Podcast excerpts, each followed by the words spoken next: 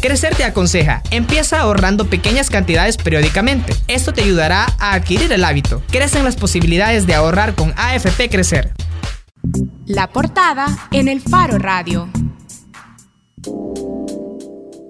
Bien, estamos de regreso en el Faro Radio y aquí queremos entender, de hecho tenemos ya un par de semanas de estarle dando seguimiento a la decisión del gobierno salvadoreño de romper relaciones diplomáticas con Taiwán y abrirlas con China. Y en este propósito estamos intentando hablar con diferentes actores que nos permitan precisamente entender las causas que llevaron al gobierno a cerrar estas relaciones diplomáticas. Pero también queremos entender qué implicaciones comerciales tendrá esta decisión, si es que la tendrá. Por eso ahora está con nosotros Julio Arroyo, director ejecutivo de la Asociación Azucarera de El Salvador.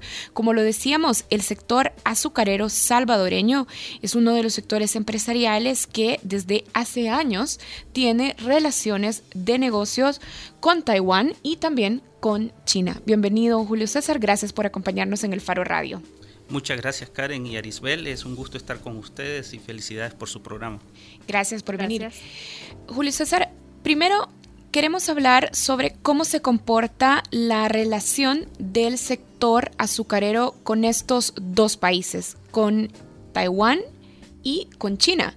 Nuestro país tiene un tratado de libre comercio con Taiwán y uno de los sectores que más ha aprovechado ese tratado de libre comercio ha sido el sector azucarero. Pero en 2014 también recordamos que el sector azucarero apareció como un aliado del gobierno del FMLN en la apertura de relaciones comerciales con China.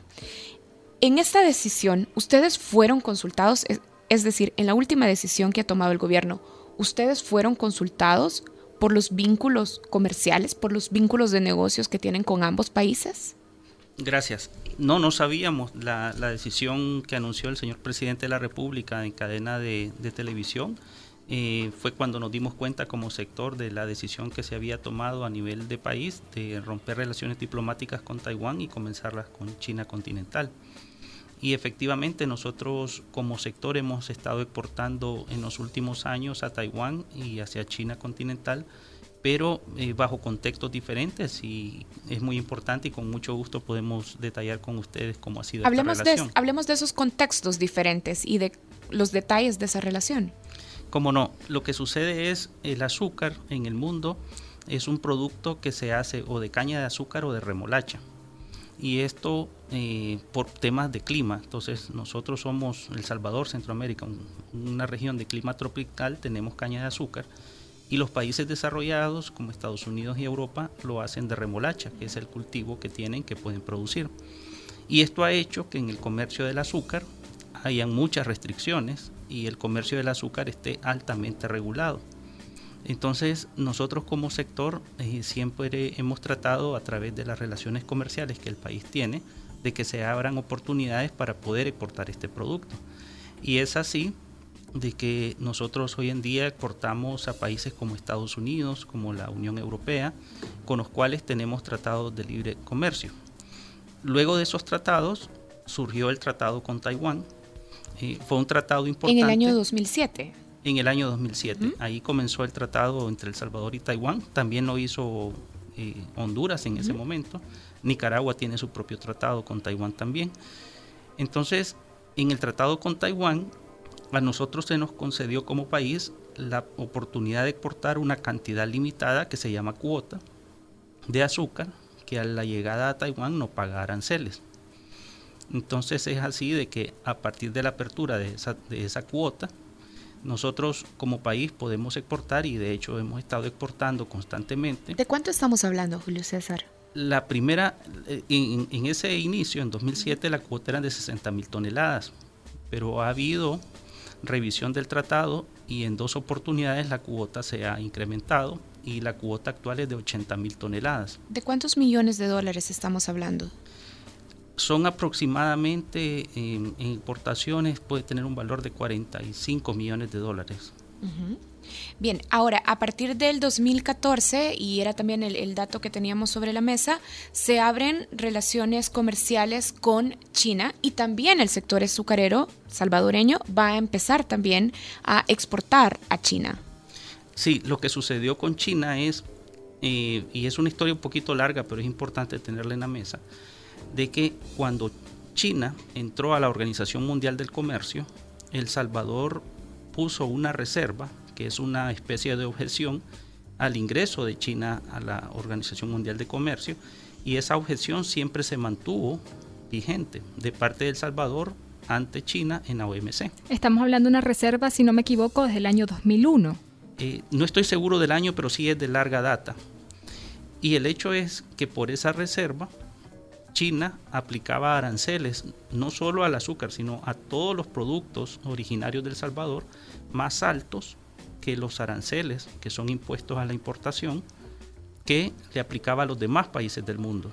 Entonces, en el caso del Salvador, en el caso del azúcar, nosotros eh, enfrentábamos tener que pagar como país un arancel más alto que cualquier otro exportador azucarero de cualquier otro país. Y por eso, mientras esa reserva se mantuvo, no podíamos ni exportar azúcar ni ningún otro producto, incluyendo café o cualquier otro producto que se hiciera en El Salvador. Entonces, en el año 2014, El Salvador eh, retiró o suspendió esa reserva que tenía en la Organización Mundial del Comercio y entonces las relaciones comerciales ante la OMC se normalizaron y China nos comenzó a cobrar a los salvadoreños lo mismo que le cobraba a cualquier otro país. Eso hacía que la mesa se nivelara. Entonces, en esas condiciones, nosotros, en el caso específico de azúcar, podíamos eh, competir en igualdad de condiciones contra otros exportadores de azúcar hacia China.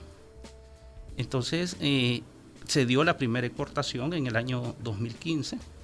Eh, luego sucedió algo y es que China aplicó estas, todo esto son, todas estas son medidas eh, que se dan en el contexto de la Organización Mundial de Comercio. Eso es bien importante porque esta es la organización del mundo que regula las relaciones comerciales entre países y El Salvador es miembro y China es miembro. Ahora, de esa decisión del gobierno salvadoreño de levantar esta restricción al gobierno de la República Popular China, de China continental, el sector azucarero se ve muy beneficiado porque empieza a importar azúcar a China continental.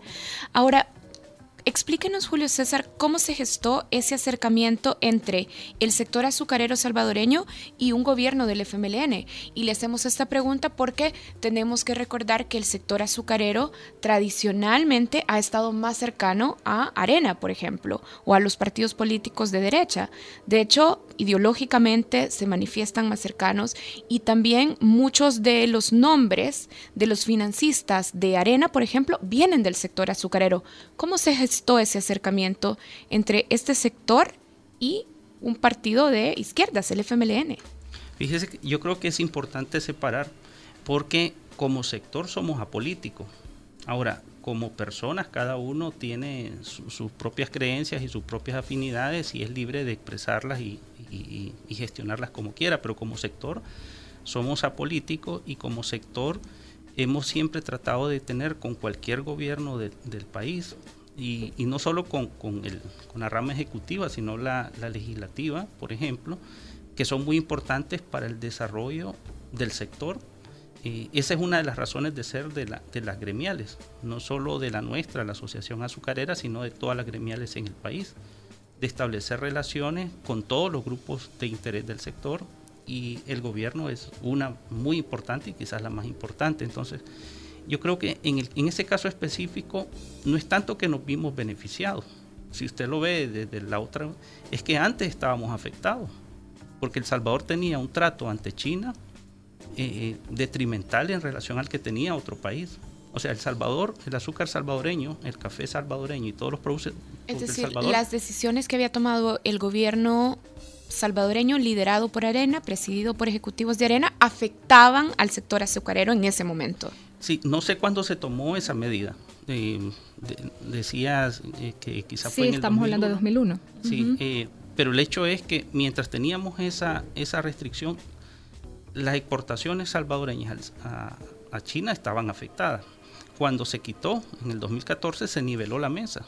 ¿Y esa reserva, eliminar esa reserva, fue consultada con ustedes como uno de los sectores más, digamos, eh, beneficiados en esa apertura de relaciones comerciales? Sí, eh, nosotros ya lo habíamos planteado en, varias ocasiones. ¿Se lo plantearon al gobierno del FMLN actual? Sí, y, anterior, eh, porque esa, esa restricción, nosotros somos un sector exportador y muchos de los compradores internacionales nos decían, el, el azúcar de El Salvador no puede llegar a China y es un gran mercado porque tienen una, un, castigo y un arancel más alto que los demás países. Entonces en el 2014 se quitó esa restricción y pudimos entrar. Ahora, les decía de que el año pasado China, por una política comercial eh, unilateral que la puede tomar, dijo, el arancel del azúcar se va a subir de 50 a 95% a los mayores exportadores de azúcar hacia China. Y eso afectó a una serie de países, entre ellos Brasil, Guatemala y otros países, eh, y no, dejó, dejó fuera a otros orígenes pequeños como El Salvador y muchos otros en el mundo.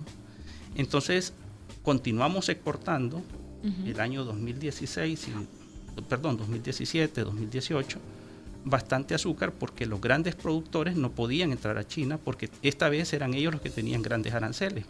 Es decir, este incremento de aranceles no nos no ha afectado a la industria azucarera salvadoreña. No lo afectó en esos dos años. En esos dos años. Para este nuevo año, a partir del primero de agosto del mes pasado, o sea, hace treinta y pico de días, China dijo, este arancel va a ser ahora 90% para todos los países.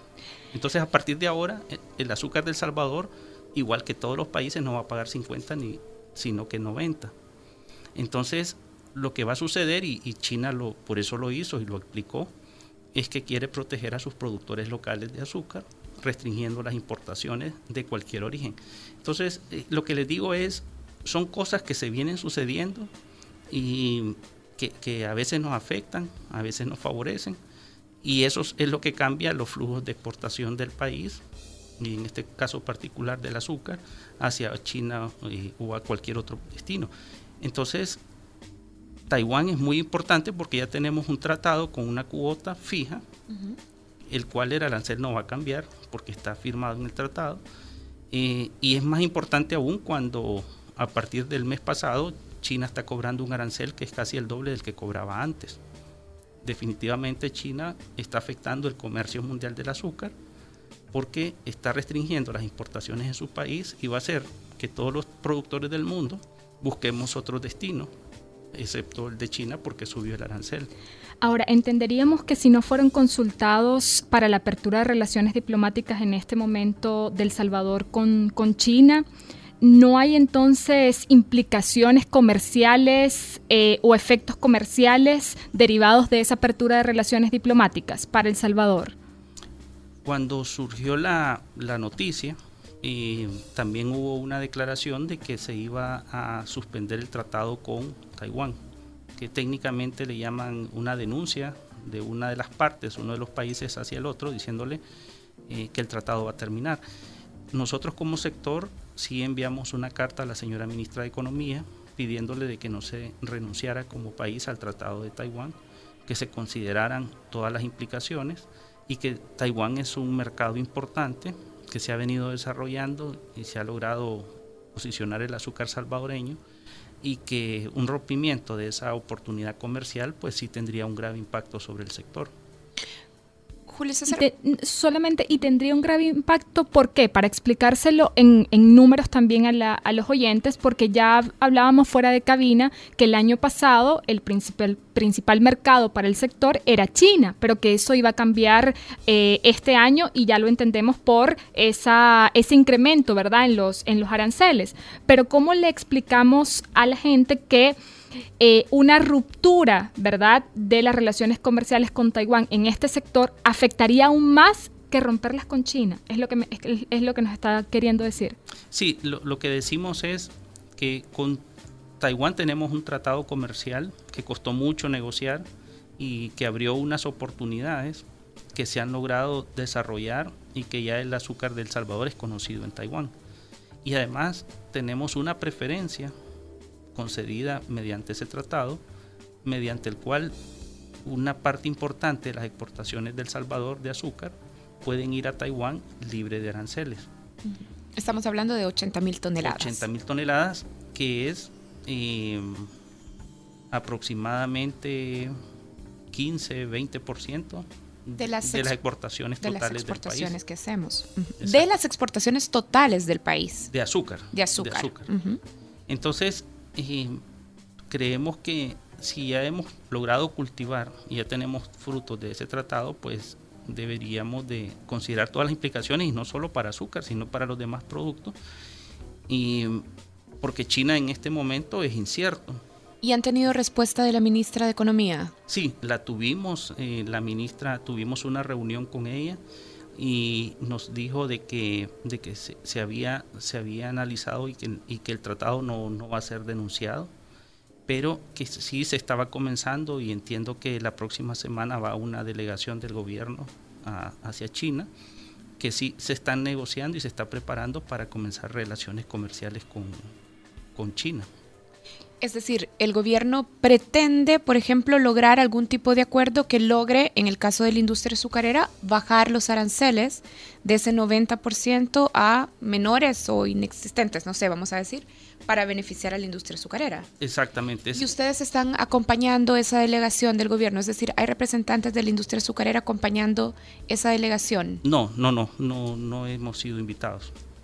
Bien, usted nos estaba diciendo, Julio César, que hasta que el gobierno de China continental decidió aumentar los aranceles, El Salvador importaba cantidades, perdón, exportaba cantidades importantes de azúcar a China, pero ahora estamos afectados por ese aumento de aranceles. ¿En cuánto se estima la afectación? Es decir, ¿en qué nivel estábamos de exportaciones y cómo cambió eso a partir del incremento de los aranceles?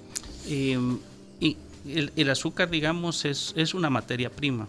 Entonces, lo que sucede es que año con año pueden cambiar los destinos.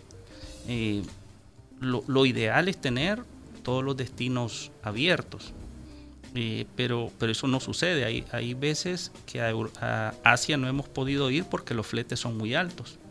Entonces los fletes restan competitividad a las exportaciones, específicamente hablando de azúcar del Salvador y de Centroamérica hacia Asia. Sucede en algunos momentos de que los fletes son altos y hay alta producción en la región asiática. Tailandia es un gran productor entonces no hace sentido llevar azúcar desde esta zona hasta los mercados asiáticos. Y en esas condiciones, pues como, como sector nos tenemos que adaptar y exportar hacia otros mercados. Ha habido años en que han habido, si vemos la historia, grandes exportaciones. El principal eh, destino ha sido Canadá. En algunos años fue Rusia. Eh, el último año fue China continental por esta circunstancia particular que se dio. ¿De cuánto estamos hablando? ¿De, cuál, cuántas, o sea, cuántas toneladas y cuánto valor?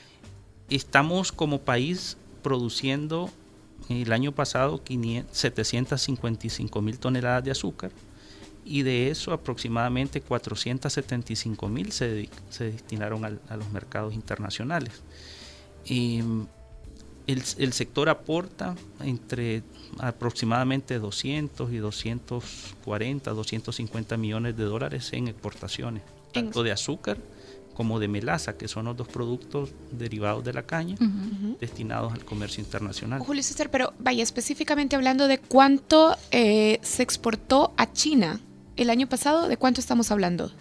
las últimas exportaciones fueron de 200 mil toneladas. 200 mil toneladas a China. 210 mil aproximadamente. Y eso significó un ingreso de divisas al país de aproximadamente 80 a 82 millones de dólares. Ahora, si esta misión del gobierno salvadoreño en China tuviera buenos resultados, es decir, si lograran negociar un, no sé, una disminución de los aranceles, ¿en cuánto se vería beneficiado el sector azucarero?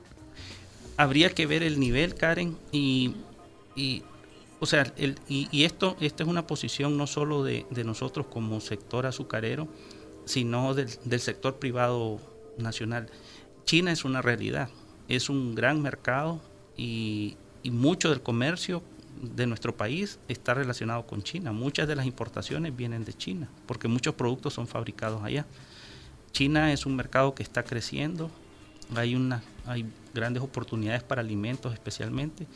Eh, si va a haber una negociación, lo que queremos es que haya una negociación que sea buena para el país y que sea transparente, que sepamos para dónde vamos. Y que sea buena significa reducir los aranceles.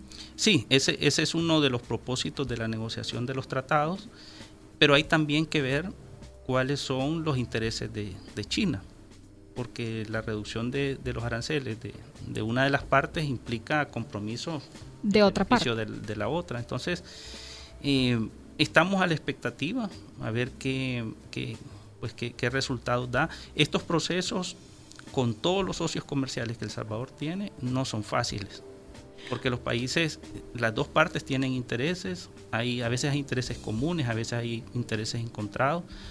Entonces son, son negociaciones que requieren mucho análisis y, y requieren mucho tiempo. Esa es la, la historia de, de, la negociación de los tratados, ninguno ha sido fácil.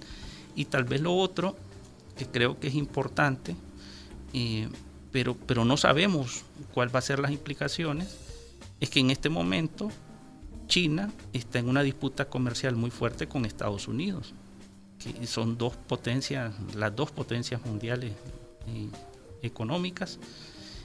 Entonces, eh, nosotros estamos entrando en, una relación comercial con este nuevo, con, o nueva, con, en este caso con China, pero hay otras implicaciones y hay que ver hasta para dónde, para Julio César, usted como representante de la Asociación Azucarera entonces ve con beneplácito la decisión del gobierno salvadoreño de estrechar lazos comerciales con China?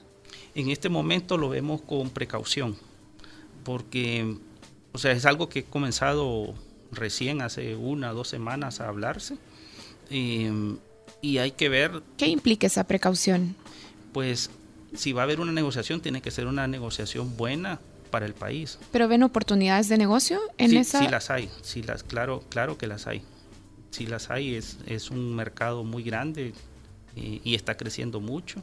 Ahora, si ustedes mismos en su momento pidieron, ¿verdad?, en varias oportunidades que se levantara esa reserva, vieron con beneplácito también en su momento la apertura de estas relaciones comerciales, eh, específicamente del sector azucarero, ¿verdad?, para el mercado del azúcar, ¿por qué en este momento no verlo también de forma optimista, ¿verdad? Si además entonces se abren relaciones diplomáticas que uno, bueno, que se supone agilizan más el proceso, un proceso más directo, ¿verdad? Con el otro país. ¿Por qué toman esta precaución?